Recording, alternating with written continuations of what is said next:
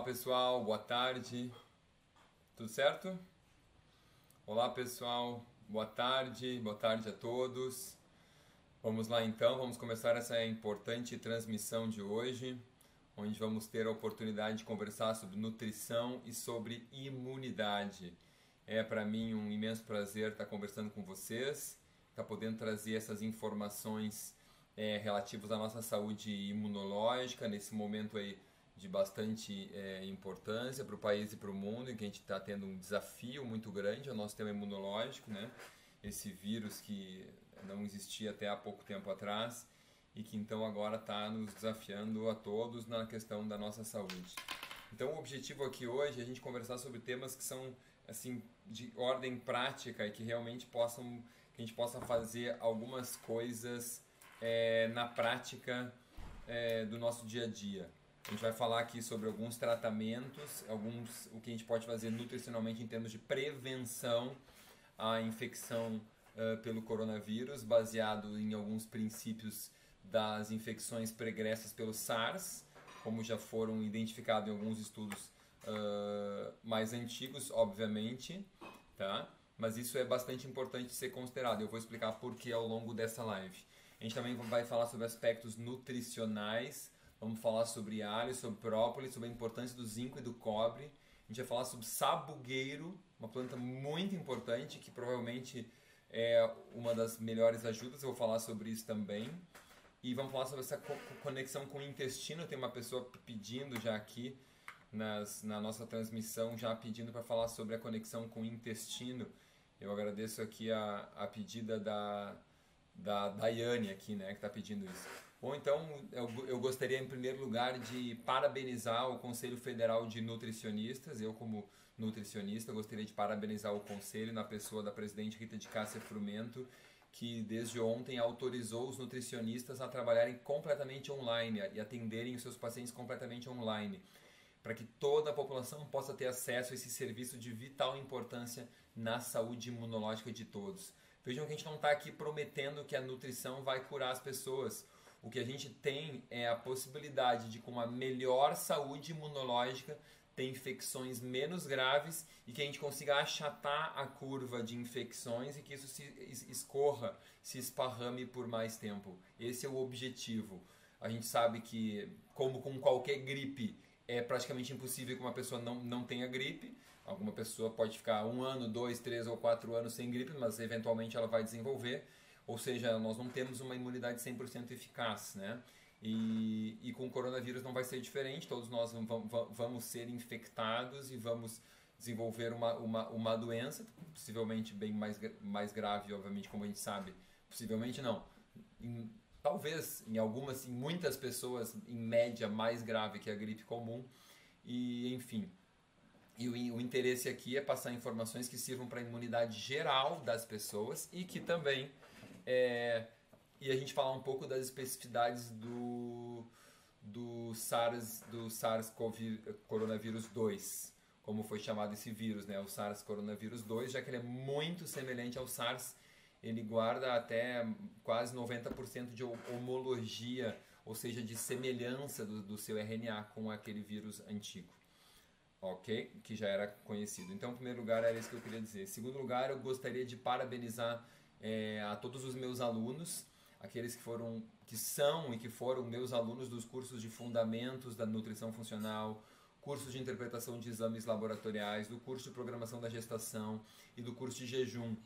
Porque graças a vocês eu posso estar aqui hoje é, estudando, estudando, estudando e trazendo mais informações ainda para os profissionais de saúde, para a população é, de uma forma geral e para todos aqueles que querem ser seres humanologistas, para quem realmente quer tratar o ser humano de uma forma completa. E então eu aproveito e já deixo o convite para agora, no dia 30 de março, já estava agendado desde fevereiro, que a gente já está avisando, é o Intensivão da Saúde Intestinal, que é um evento que eu vou estar tá fazendo nos dias 30 e 31, 1 e 2 de abril sobre saúde intestinal. E como a gente sabe, saúde intestinal também é algo muito importante para a nossa saúde imunológica. Ok? Então, esses são dos, dos recados iniciais que eu go, go, go, gostaria de, de passar aqui. Bom, quando a gente fala de imunidade de uma forma geral, existem alguns elementos que a gente tem que levar em consideração, tá? E um ponto que eu gosto aqui de que é importante, muito importante trazer à tona para vocês nesse momento, é em relação ao posicionamento da Sociedade Internacional de Imunonutrição, que foi liberado nesta semana também.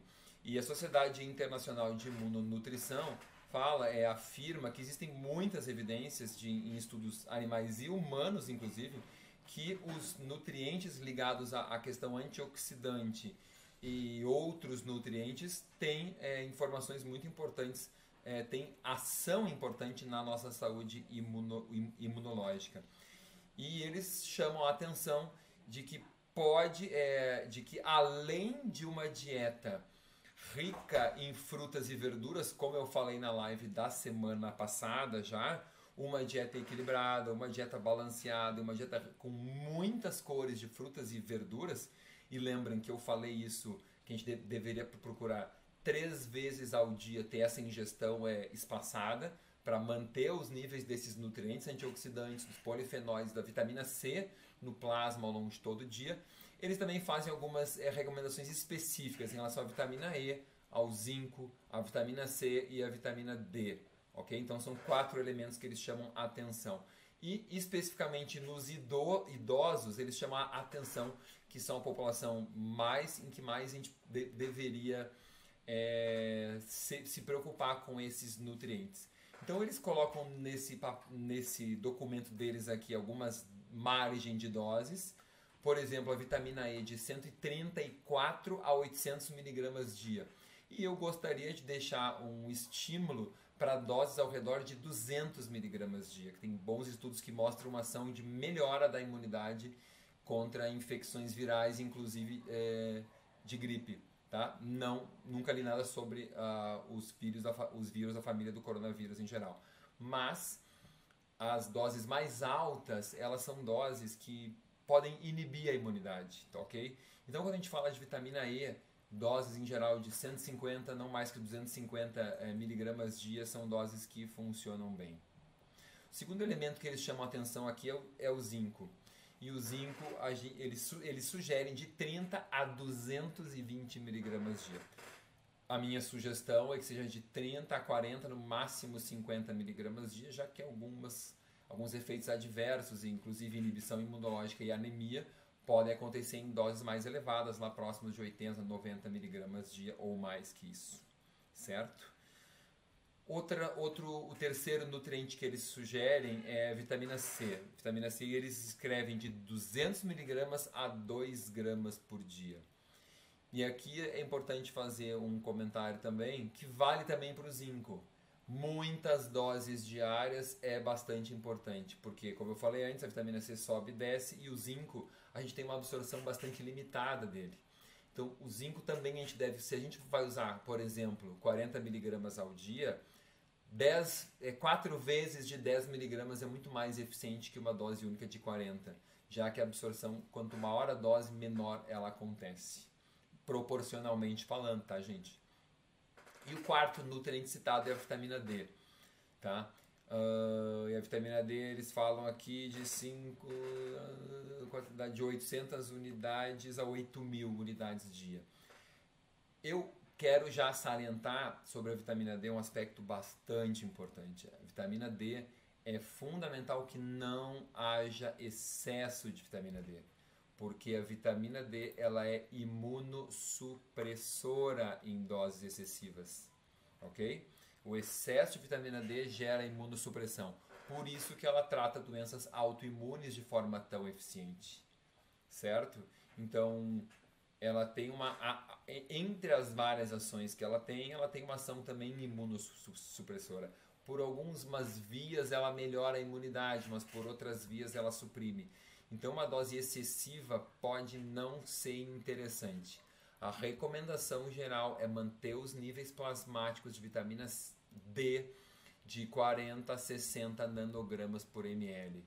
Isso é muito importante, ok? Não dá para que a vitamina D tenha no sangue vitamina D3, né, gente? Obviamente, desculpa, o Kleber perguntou aqui, deu D3. Sempre que eu falo de vitamina D, é vitamina D3, ok? Eu não me preocupo com vitamina D, D2. E quando eu falo nesse nível plasmático é da 25-hidroxi é, vitamina D3, é, 25-hidroxi vitamina D3, ok? A gente é, precisa estar bem consciente desse, desse valor de referência. Ela não vai ser usada para tratar em mega doses uma infecção viral, não tem indicações uh, que isso seja feito, não tem estudos que indiquem que isso possa ser útil. Ok? Bom, então, é, como a gente sabe, esse, esse paper aqui, esse, desculpa, esse, esse papel de posicionamento da Sociedade Internacional de Imunonutrição conclui dizendo que né, não existem evidências que isso vá funcionar, mas pode ajudar a proteger ou pelo menos diminuir os efeitos da infe infecção Covid-19 pelo SARS corona, eh, coronavírus 2, ok? Bom, então isso é bastante importante porque o que nós queremos é achatar a curva, tornar as pessoas com infecções menos graves, que hajam menos complicações, certo? Então esse aqui era o primeiro paper que eu gostaria de revisar e passamos agora para o próximo, tá? Um, um segundo artigo saiu também nesse mês agora, em que o, os autores exploram nutracêuticos que podem melhorar a, inter, a, inter, a capacidade de produção de interferon, certo? E isso pode não apesar de ser interessante, eles falam aqui de ácido ferúrico, lipócico, lipóico, é, espirulina, N-acetilcisteína, selênio, glicosamina, zinco, beta-glucana e elderberry, é, algumas doses aqui podem estar excessivas e pode... E eu, eu, eu quero salientar uma coisa, a gente produzir mais interferon na prevenção da infecção é muito interessante, mas durante a infecção pode não ser interessante. E esse talvez seja o elemento chave que a gente tem que falar aqui, porque o que a gente vai fazer na prevenção talvez não funcione durante o tratamento, uma vez que a doença já esteja instalada e o indivíduo comece com febre e com complicações pulmonares em especial, tá? E isso se deve ao que a particularidades do coronavírus, que são diferentes de vírus como o vírus da herpes ou o vírus da gripe que são suscetíveis ao interferon, ok? Os estudos em, em animais com uh, uh, alteração genética que tornaram eles não suscetíveis ao efeito do interferon mostraram que ao, quando o, a, havia a infecção no animal, tá, gente? E uma altíssima concentração de interferon estava presente, o, e aí imagine agora que a gente tem uma infecção e há um aumento da produção de interferon naturalmente, tá? Animais que tinham o receptor do, do interferon bloqueado não morriam da infecção pelo SARS coronavírus. A gente está falando do coronavírus 1, do antigo, não do novo, porque a gente não tem estudos com o novo ainda. Como eles são muito semelhantes, a gente imagina que possa funcionar da mesma forma. E como está vendo as complicações respiratórias pulmonares que nem o outro tinha, a gente imagina que vai funcionar da me me mesma forma. Já para os animais infectados com vírus de gripe, esses que onde você bloqueava o receptor de interferon, morriam a maioria. Então vejam um comportamento oposto. Animais com alta concentração de interferon. Quando você bloqueava o receptor de interferon, com a, a infecção pelo coronavírus, eles viviam. E com a reinfecção por gripe, eles morriam. Ou seja, muito interferon é bom numa gripe, num resfriado, em infecções por rinovírus. Mas quando entra numa, no coronavírus, isso parece não funcionar. Então, na prevenção, até que a infecção está instalada, um pouco mais de interferon pode ajudar a, a infecção a não se instalar. Mas depois, se ela estiver grave, isso provavelmente só vai piorar a situação. Ok? Então, o que eu quero adicionar aqui de prático, gente, é que é o seguinte: é, tem algumas coisas que a gente pode fazer em qualquer indivíduo, tanto na prevenção quanto no tratamento. E a primeira delas se refere a essa planta chamada sabugueiro, ok? Essa planta chamada sabugueiro é a primeira intervenção que a gente deveria estar utilizando, certo? É a primeira. Porque ela tem várias ações contra o coronavírus. Então já existem estudos que foram feitos obviamente, contra o coronavírus antigo. Obviamente, por motivos óbvios, a gente não tem estudos contra esse coronavírus. Então, mas a gente, como ele tem uma similaridade muito grande com o vírus antigo, é, a gente pode fazer essas extrapolações. Então, 700 a 1000 miligramas de extrato seco dessa planta que é o sabugueiro. Para quem quer achar artigos científicos sobre isso, chama-se elderberry. Deixa eu ver se eu consigo escrever aqui no chat. Vamos ver aqui então, se eu consigo abrir aqui e escrever. Vou abrir aqui, vou botar o nome. Elderberry, tá? Porque esse é o nome que existe nos Estados Unidos, é o nome em inglês e é o nome que vocês vão conseguir é achar os artigos científicos, pelo menos no título, né? Que obviamente o ideal é pelo nome científico da planta. Mas isso qualquer profissional dá um Google e acha, por exemplo, e acha as páginas científicas onde você encontra o nome científico da planta, que é uh, Sambucus nigra. OK? Bom, então o sabugueiro se vende algumas farmácias de manipulação vendem o extrato seco desta planta padronizado, tá? E a dose que deve se usar na prevenção é, por exemplo, 300 miligramas três vezes ao dia. Certo? 300 miligramas três vezes ao dia. Os estudos vão de 700 a 1000 miligramas dia, sempre dividido mais ou menos em três doses. Tem estudos até com quatro doses diárias, dividida a dose. Então, quando a gente fala que a dose foi dividida, 1000 miligramas dividido em quatro doses são 250 miligramas. Ok? Eu vejo que o pessoal tem um pouco de confusão em relação a isso. E isso funciona desde. Isso funciona. Isso talvez, quem saiba, funcione tanto na prevenção quanto no tratamento. Nas duas situações, tá? Então eu vou falar aqui de alguns elementos que podem ser usados sem medo na prevenção e no tratamento. Eu vou falar sobre sabugueiro, já falei, vou falar sobre zinco, vou falar sobre cobre, vou falar sobre alho, e também vou falar sobre equinácea e ainda vitamina C, ok? Esses são os elementos talvez mais importantes aí que a gente possa estar tá usando, certo? Vou ficar com a minha lista aqui que eu não quero perder nada. Vamos lá, onde é que está aqui?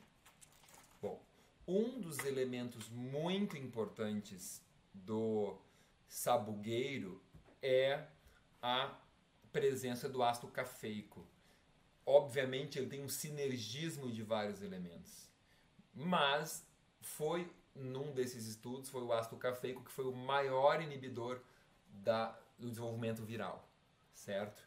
Então, com isso, existem vários, vários é, alimentos que contêm ácido cafeico. E isso pode ser interessante para a gente complementar. Ok? Então, se o ácido cafeico tem esse efeito, quem sabe complementando com outros alimentos, já que talvez até seja difícil achar um extrato padronizado. Eu hoje pela manhã, eu e a minha equipe, agradeço aos colegas Nutris da minha que trabalham comigo, ligamos para marcas de 15 farmácias e não achamos nenhuma que tinha um extrato padronizado de sabugueiro. Okay?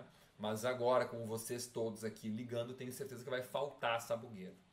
Espero que não falte. Com isso, existem profissionais da área da homeopatia que usam a homeopatia de sabugueiro. Então, procure o seu médico homeopata que talvez, quem saiba, funcione. Não estou garantindo nada. E existe a tintura de sabugueiro usada na fitoterapia, que nós também não sabemos se funciona porque ela não é padronizada, ok? Então, é uma possibilidade caso não haja outra outra disponível no mercado, que é o extrato seco, que é o mais bem estudado. Ok? Bom, então falei sabugueiro, 700 a 1000 miligramas por dia, isso é a dose para adultos. E para crianças, você pega isso, divide por 70 e multiplica pelo peso da, da criança. Ok? Por que 70? Porque se imagina que é uma dose para um adulto médio de 70 quilos. Ok? A Teresa diz que tem uma árvore do sabugueiro, então isso é feito com a flor, com a, desculpa, com a, o fruto do sabugueiro, tá? É a berry, é a frutinha que sai na, na que a árvore dá, ok? Então o nome elderberry é da berry do sabugueiro, ok? Vamos lá então. Agora eu vou dar uma lista de alimentos, gente, que são muito ricos então em ácido cafeico. Pra, o objetivo é tentar ma ma manter um nível maior de ácido cafeico. Eu estou aqui agora, por exemplo, com a minha caneca com um chás. E nesse chás aqui, vocês conseguem ver, ó, vamos ver se dá para ver, acho que não sei se dá. Ó, estão vendo? Eu descobri pesquisando também hoje, essa semana, que a sálvia, eu já tinha falado nela semana passada, que a sálvia tem muito ácido cafeico, mas agora anotem aí, além da sálvia, a canela do Ceilão, que é a canela verdadeira, o gengibre, a noz moscada, o anis estrelado, o tomilho e até a hortelã tem uma concentração interessante, bem menor que da elderberry, de ácido cafeico, certo? Então, gostaria de aproveitar aqui esse momento, os 22 minutos e 22 segundos de transmissão, para pedir, por favor, deem um like nesse vídeo. Se você está gostando desse vídeo, deem um like e assine o canal, porque isso é muito importante para que esse vídeo seja impulsionado. Então, quanto mais likes, mais esse vídeo aparece naturalmente o YouTube mostra ele para as outras pessoas, porque vocês estão achando que esse vídeo é interessante. Então, vamos fazer isso, vamos viralizar esse vídeo, que agora é a viralização do bem, né? Para que a gente possa, quem sabe, melhorar essa imunidade contra essa infecção tão importante. Então, é, deem o seu like aí, os comentários já estão muitos, assinem o, no, assinem o nosso canal para que isso ganhe realmente um impulsionamento, certo? Uh, eu falei então sálvia, canela verdadeira, gengibre, noz moscada, anis estrelado, tomilho, hortelã. E uma grande descoberta que é o que eu achei hoje. Achei aqui o chá de mate. Olha só, gente, o mate no seu chá tem altas concentrações de ácido cafeico. Então vale a pena. O meu chá aqui hoje está com sálvia, hortelã e chá de mate. Ficou uma delícia. E eu usei um chá de mate que já tinha especiarias, que eu nem sei quais são, um chá de mate lá indiano. E tem várias especiarias dentro. Então dá para fazer um belo chá e tomar isso ao longo do dia, ok? Eu, eu recomendo que faça uma garrafa ou mais e deixe em casa aí para que todo mundo vá tomando ao longo do dia, certo? Então isso impede esse, essa concentração de ácido cafeico, ela não é apenas antiviral, mas ela impede que o vírus consiga se ligar no seu receptor, que é o essencial para que ele infecte a célula. Ok? Então, deixa eu até é, dar um tempo que vo vo vocês anotem essa, essa informação. Certo? Então, vamos lá. Ah, em termos de alimentos, gente, as sementes de girassol, ok? Sementes de girassol também são interessantes. Então, vejam só, né? Girassol pode ser também um alimento muito barato e prático, né? Um alimento barato, disponível e, obviamente, bem nutritivo. Bem nutritivo. Então, como eu vinha dizendo, o ácido cafeico ele impede, ele bloqueia a ligação do vírus àquele receptor que ele precisa se ligar para entrar na célula, para infectar a célula, que é o receptor da enzima chamada ECA, enzima conversora do angiotensinogênio. Então, o ácido cafeico ele se liga e previne que o vírus é, tenha essa, essa ação. Obviamente, como eu disse, isso foi bem estudado com a elderberry, que é o sabugueiro, e, prov e o ácido cafeico foi o elemento mais importante aí dentro. Então, provavelmente, essa, só que, claro, a elderberry tem ácido clorogênico, cumárico, ferúlico, ácido gálico e outros. Então, é, a gente pode tentar né, fazer uma complementação com chá de mate, com chá de hortelã, tomilho, anis estrelado, noz moscada, gengibre, canela e salve, tá? E quem sabe comendo semente de girassol também, né? São algumas das possibilidades que a gente tem aí. Uh, então, que mais que eu tinha comentado? Eu tinha falado então que o ácido cafeico se liga nessa enzima, na ECA, na, no receptor, então que é o mesmo que é o receptor que o vírus usa para entrar na célula, ok? E isso é, nos traz uma questão genética. Algumas pessoas têm uma genética que facilita essa que essa infecção ocorra, que facilita a entrada do vírus na célula, por expressar muito mais receptores nas superfícies das suas células, tá? Então, um estudo identificou que 95% dos pacientes infectados de uma forma mais grave, é, isso foi feito nas UTIs na China, tinham determinado polimorfismos de dois, é, duas versões genéticas pesquisadas. Tá? Depois eu posso colocar esse artigo no meu canal do, do Telegram inclusive ao longo do, do amanhã ou, numa, ou hoje ou amanhã eu coloco, tá? Então essa questão da genética também pode ser interessante e pode ajudar a prever se a infecção vai ser mais grave ou não. Por exemplo, aqui em casa, nós, três fizemos esse exame e um de nós tem esse polimorfismo que pode propiciar uma infecção mais fácil pelo coronavírus e os outros dois não. Então, pode ser né, também saber dessa genética vai nos ajudar a implementar uma estratégia de prevenção eficiente que funcione, obviamente, para todos. E talvez com mais intensidade para essa pessoa que tem então essa genética, digamos assim, que favorece essa infecção. Já que eu estou falando dessa enzima, que é a enzima que, da, da, da ECA, codificada pelo gene ACE2, também posso colocar aqui para que vocês, é, quem quiser, for da área da saúde quiser pesquisar ACE2. Aliás, a gente está falando muitas coisas que são para profissionais, né? É, e quando eu estou falando de pro, pro, profissionais, é porque os meus cursos são direcionados para profissionais da área da saúde. Então, esse convite que eu fiz para o intensivão da saúde intestinal, que começa dia 30, é para profissionais de saúde, tá? Esses cursos que eu, que eu tenho de jejum, de gestação e de fundamentos da nutrição funcional, que é o curso mais importante para quem quer ser um ser humano logista, são cursos para profissionais de saúde. Uh, teve uma pe pergunta aqui sobre pepitas de girassol. É exatamente isso. Pepitas de girassol é, é, é, é o elemento. Tá? A pepita da semente de abóbora também tem um pouco de ácido cafeico. Tá? Vários alimentos têm, mas não é uma consideração tão alta. Tá? Uh, obviamente, gente, que o vídeo vai ficar gravado, tá? E, enfim, vai funcionar. O própolis, ah, aqui eu vou responder umas perguntinhas que vocês estão colocando aqui. Pode ser o comum ou o verde. A questão do própolis, eu já vou falar qual pode ser o problema do própolis, tá?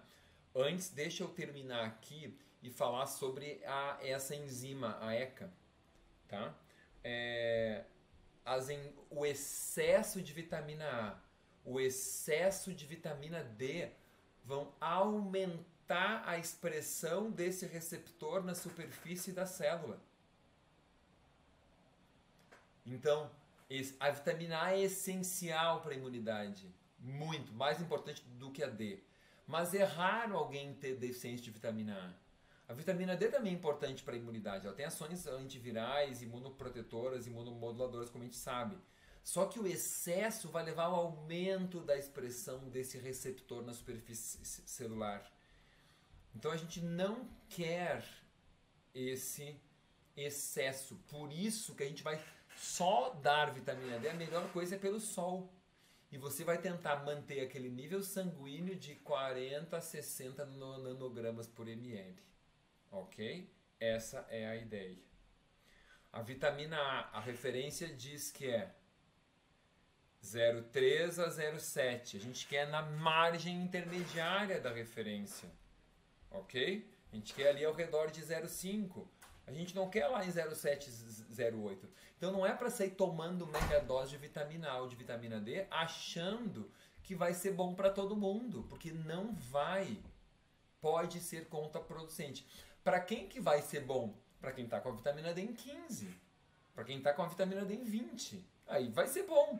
Só que a gente tem que saber para quem está tratando. Então, se você não sabe, aproveite que no Brasil a gente está no sol e tome sol.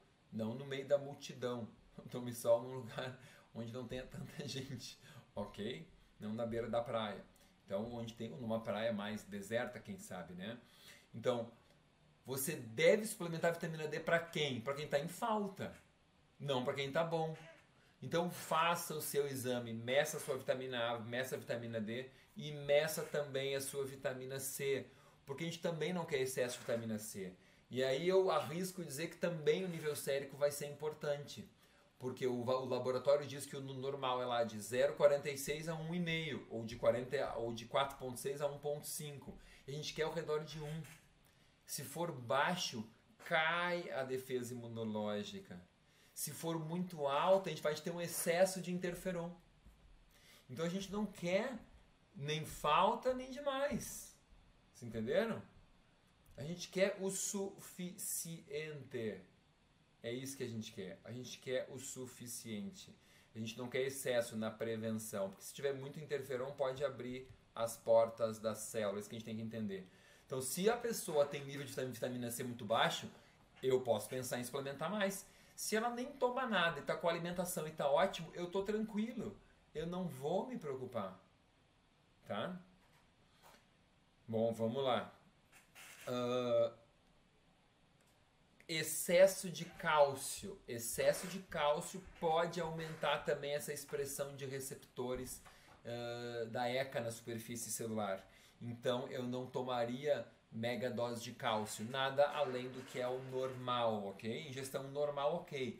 Mas aquelas pessoas que estão com tratamento lá de 2 gramas por dia, por exemplo, pensem em diminuir para 1 grama dia para 750 miligramas por dia.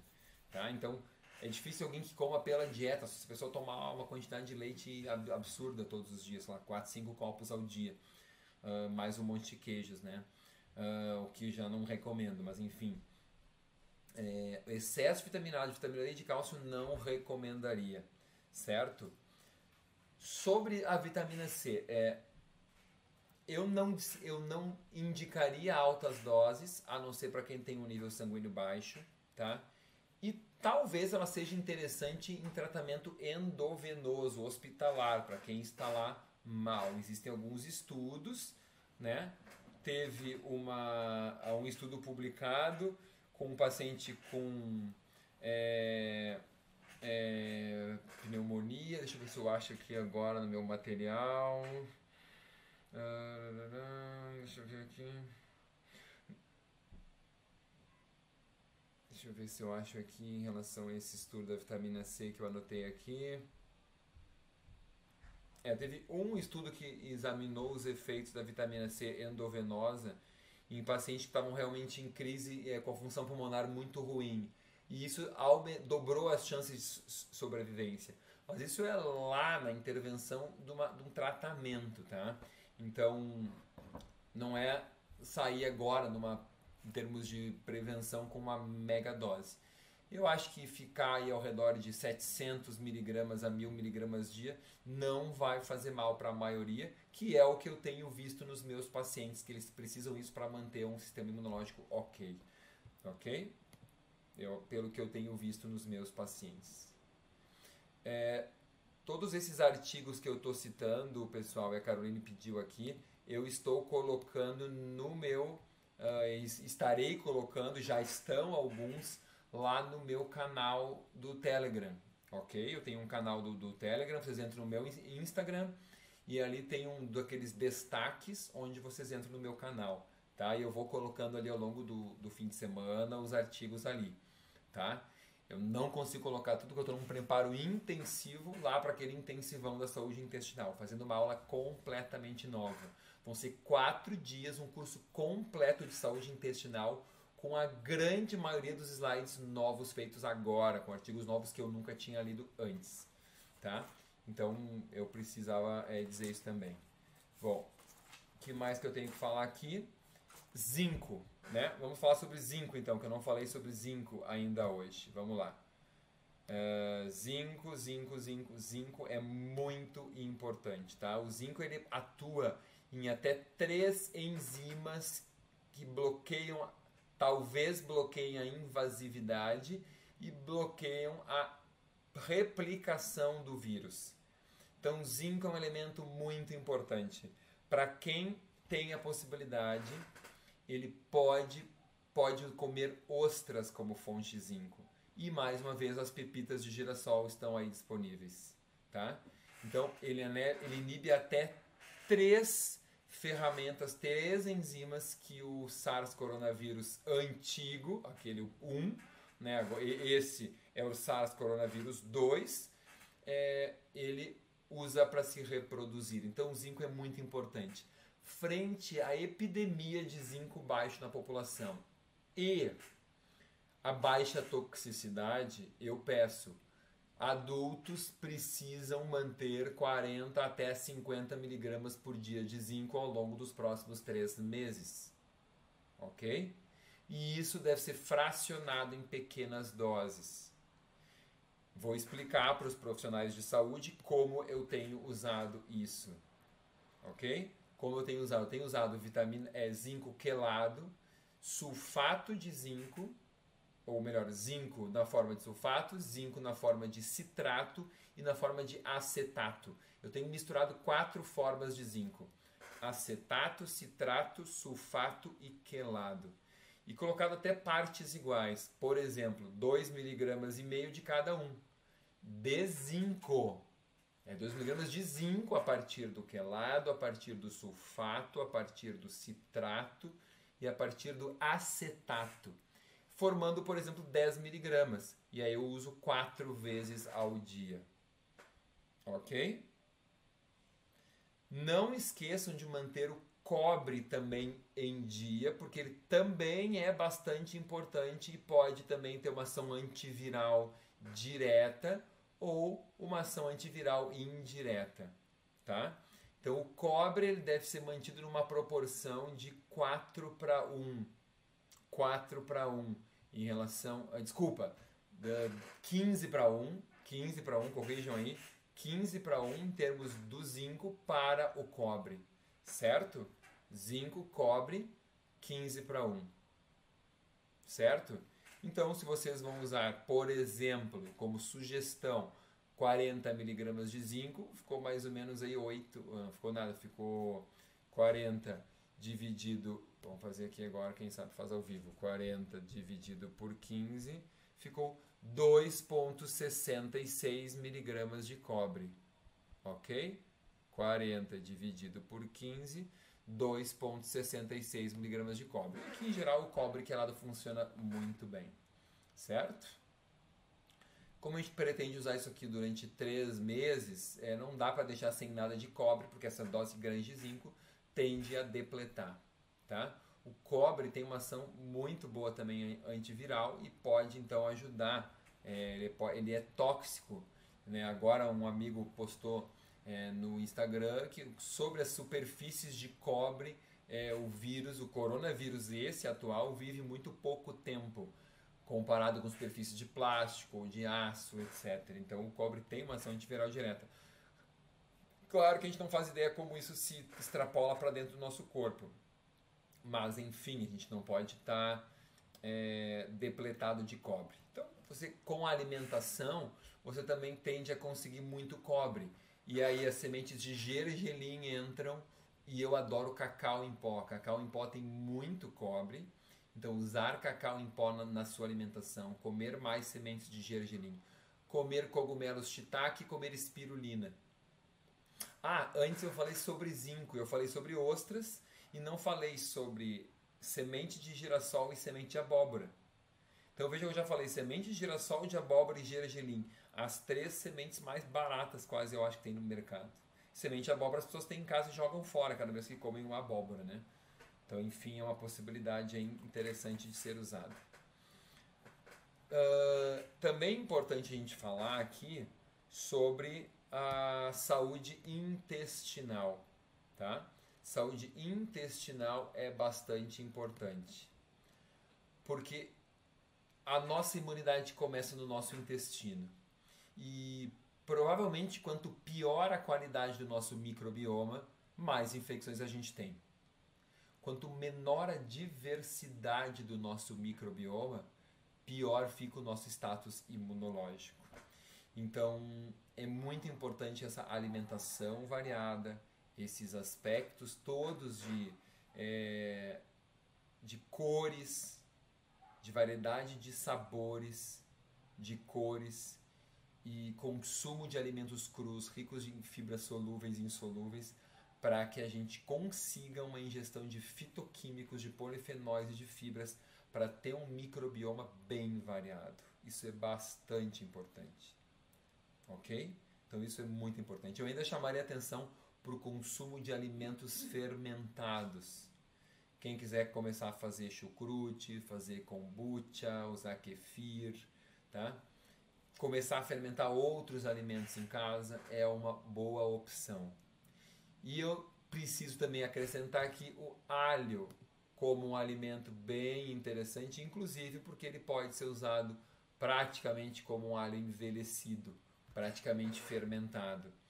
Um dente de alho ao dia.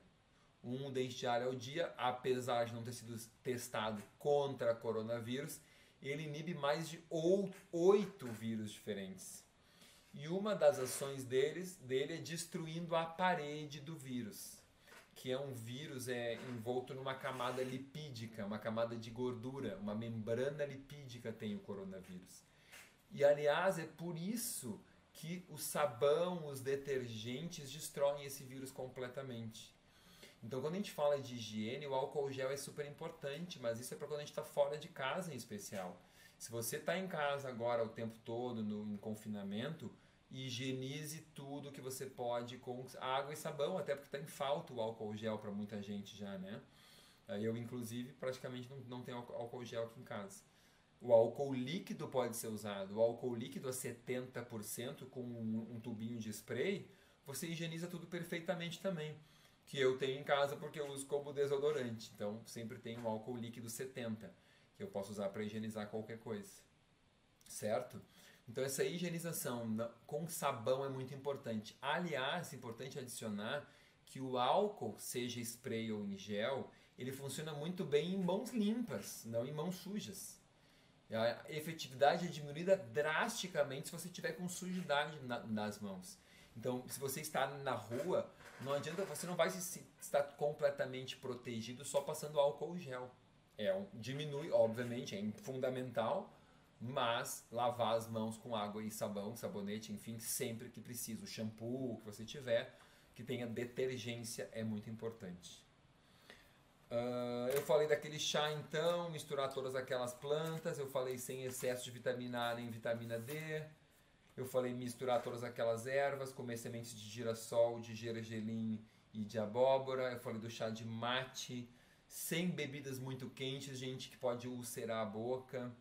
Uh, que mais que eu falei aqui? Um, que, deixa eu ver aqui que mais que eu falei. Do excesso de cálcio, eu falei já também. Falei sobre o alho, falei sobre alimentos fermentados. Falei sobre o intensivão da saúde intestinal que a gente vai ter. Vamos ver aqui que mais que tem aqui. KKK. Ó, a Verônica perguntando assim, como assim você usa álcool como desodorante? Claro, né?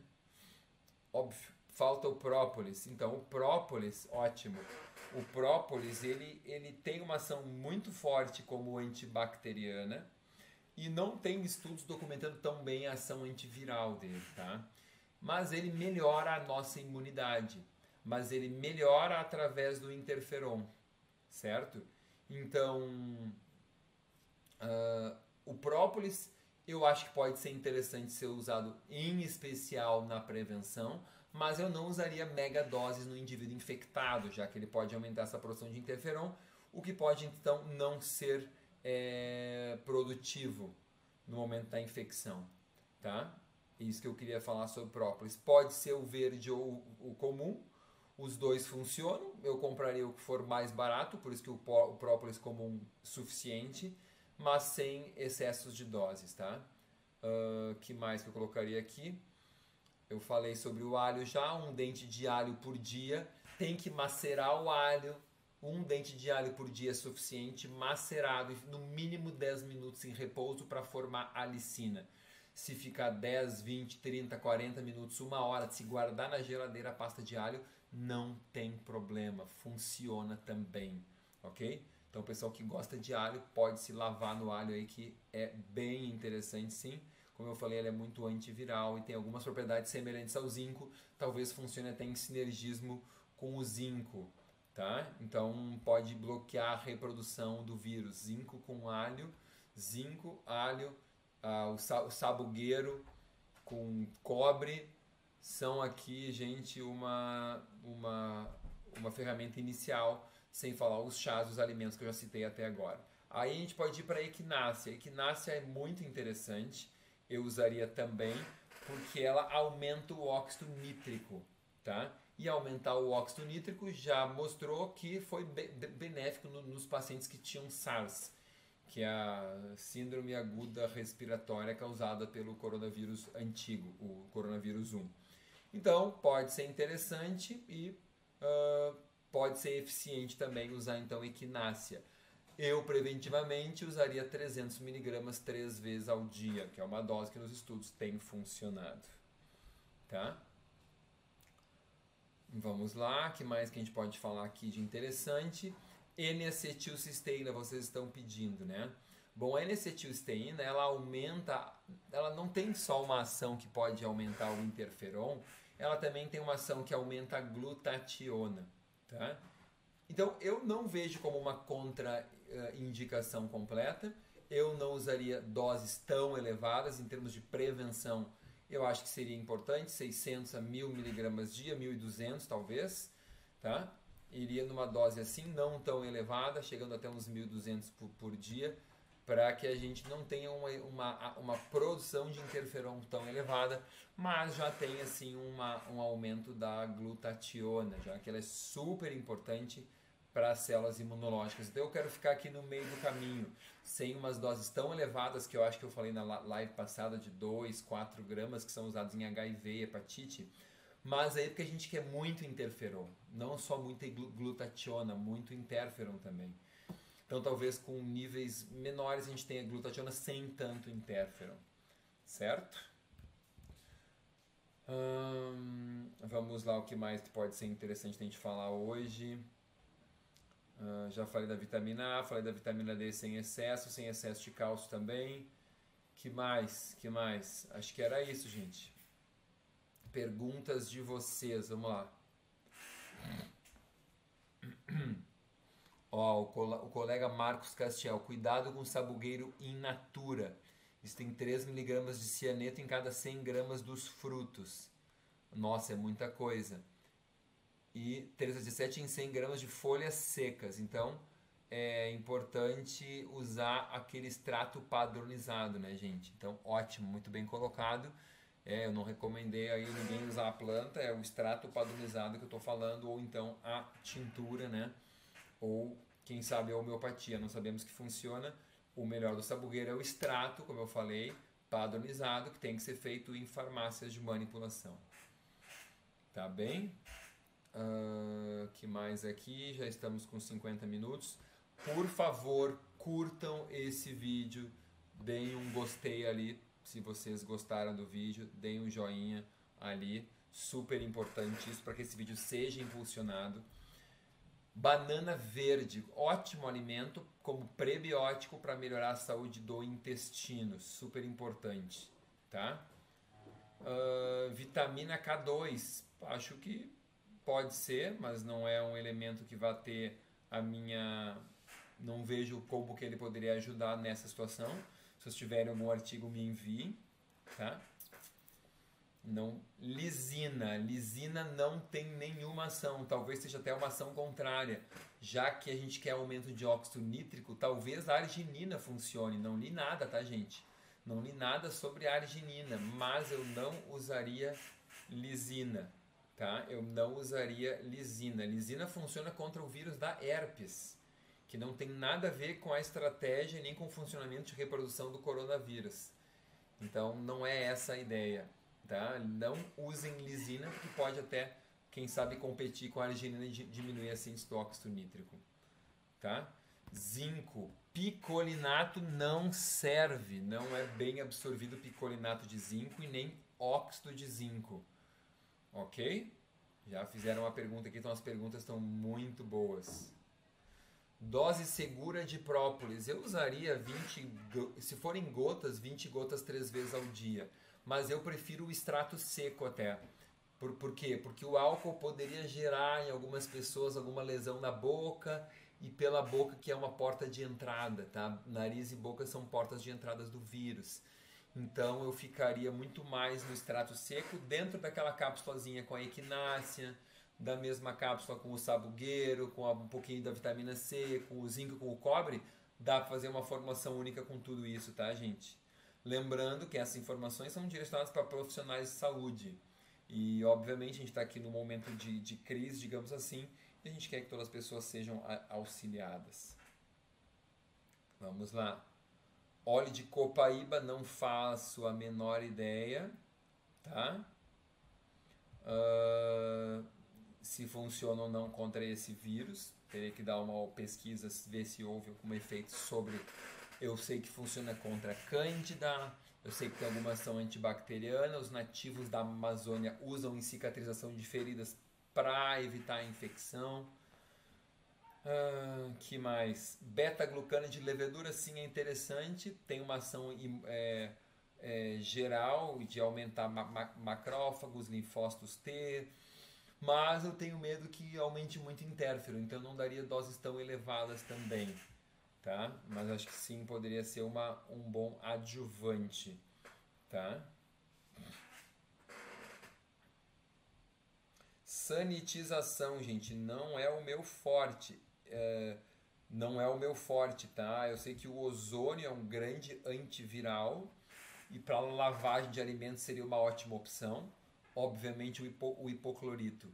E para superfície, sempre que puder usar água e sabão e esses sanitizantes que se usam em casa, essas coisas assim. Eu botei uma, uma, um material sobre higienização de superfícies no meu canal do Telegram, ok?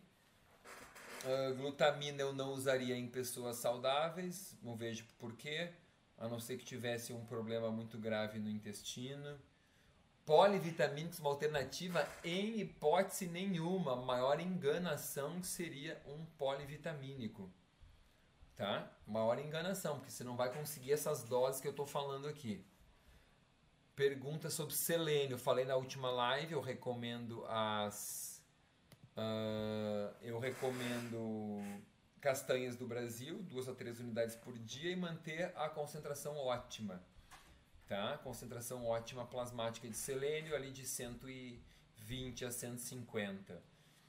Se você não mediu e não come castanhas ou não pode comer castanhas porque tem alergia, alguma coisa assim, em geral, 150 a 200 microgramas por dia são os estudos que mostram uma ação eficiente. Glutamina eu não usaria como pre prevenção no tratamento, não sei se vai ser tão eficiente. Uh, vitamina C, 500mg vezes ao dia, poderia ser bom, não estou dizendo que vai ser bom, porque depende do teu nível sérico então, alguns nutrientes no nível sérico é bem importante e o excesso pode ser problemático. Mas eu acho que 500 mg três vezes por dia seria uma dose média que funcionaria bem para adultos. Tá? E é, quando a gente tem uma infecção por gripe ou qualquer outra infecção, ou a gente está inflamado, atenção máxima, gente. Agora, quando a gente está inflamado de uma forma geral, é, a nossa concentração de interferon gama está aumentada, tá? está aumentada. E aí, se a pessoa recebe o coronavírus, ela tem mais chance de mortalidade, ou de complicações, ou de um quadro mais grave. Talvez por isso os diabéticos, os cardiopatas tenham um quadro pior, porque estão mais inflamados. Também talvez porque por causa daqueles medicamentos, é, os inibidores da ECA e uma lista de medicamentos que tem é, circulado por aí que tem interferência nessa enzima e que aumenta a expressão de receptores dessa enzima, ok? Uh, então a gente poderia é, imaginar que todo paciente mais inflamado vai ter um pior, pode ter um pior resultado com quando se infectar pelo corona. O que eu quero dizer com isso é existe um estudo publicado, mais de um, acho que são três estudos publicados, eu botei um deles no meu canal do Telegram hoje ou ontem, mostrando que quem fez vacina para gripe teve mais infecções pelo antigo coronavírus. Eu vou repetir lentamente antes que o caos se instale. Foi um estudo com 115 crianças na época lá do antigo SARS coronavírus 1 e as é dentro dessas 15, 115 crianças aquelas que fizeram a vacina para gripe, a vacina da gripe, aquela que todo mundo usa anual, todo mundo usa anualmente. As gripa, as que fizeram vacina comparado com o placebo foram acompanhadas por nove anos, nove meses e aumentou em 4,4 vezes as infecções por outros vírus que não influenza, incluindo mais infecções pelo SARS, desculpa, por outros vírus da família do coronavírus. Certo? Então, nós queremos que vocês estejam o mais desinflamados possível na hora que esse vírus chegar. Então a sua dieta deve ter, deve ser uma dieta saudável, anti-inflamatória, cheia de frutas, de verduras, com ômega 3, com essas sementes, com essas ervas, sem fritura, sem excesso de açúcar, sem açúcar, sem sal, sem bolachinha re refinada, sem doce. Vocês estão entendendo? É isso que eu estou falando e talvez sem ter usado a vacina, sem ter feito a vacina para a gripe. Porque isso, porque vocês sabem que muitas pessoas fazem a vacina e até desenvolvem gripe. Ficam mal, tem uma febrezinha depois. Outras não. Mas talvez para essa seja ainda pior, tá? Então esse estudo já está ali no meu canal do Telegram vão ali e olhem. Eu vou procurar os outros estudos que falam de vacina. Então, os, vão ali e entrem. Tiago, não grita comigo, Tiago. Por favor, Tiago, não grita comigo. O pessoal fica escrevendo em maiúsculas aqui, tá? Vamos lá.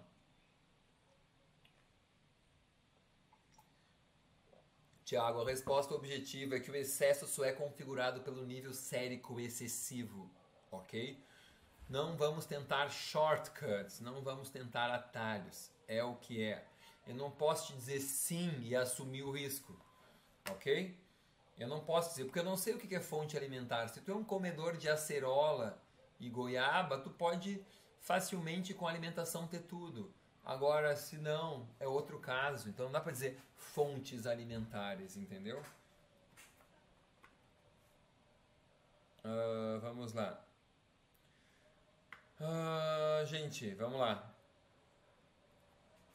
Era isso, gente. Deixo o convite, estamos fechando já uma hora. Eu deixo o convite para vocês conhecerem o meu canal do Telegram. Isso é bem importante. O meu canal do Telegram está à disposição de todos. Uh, no Instagram tá lá as informações de como chegar nesse destaque. Curta esse vídeo, compartilhe o meu canal, muito importante é, para que essa informação chegue a mais pessoas. Eu vou procurar se eu tenho mais informações é, sobre vacinas, isso ainda é uma informação inicial, então não dá para dizer com certeza qual a melhor forma de se tratar. Mas se as pessoas mais inflamadas e mais doentes estão indo pior, eu não quero gerar nenhuma do nova doença ou uma sobrecarga imunológica potencial com uma nova infecção. Essa é a minha ideia inicial. Vamos ver se tem alguma alguma alguma luz aí em relação a se isso pode ser ou não ser um problema, tá? Vamos lá então. Assistam o meu vídeo antigo da semana passada, algumas correções e atualizações eu fiz hoje e eu acho que era isso. Eu vou tentar voltar uh, com mais frequência, tentando explicar para vo vocês tudo isso. Vão lá no meu site, no gabrieldecarvalho.com.br e se inscrevam para o intensivão da saúde gastrointestinal que é um início muito, muito importante para a saúde imunológica. Sem saúde intestinal, não existe saúde imunológica. E a gente vai falar só sobre isso nos dias 30, 31, 1 e 2. Então vão lá no gabrieldecarvalho.com.br só para quem se matricular um curso completo de 4 dias, mais de 8 horas para vocês, especialmente para vocês, ok? Grande beijo, gente curtam o vídeo, assinem o canal e compartilhem viralmente este vídeo, tá bem? beijo no coração de todos e até mais.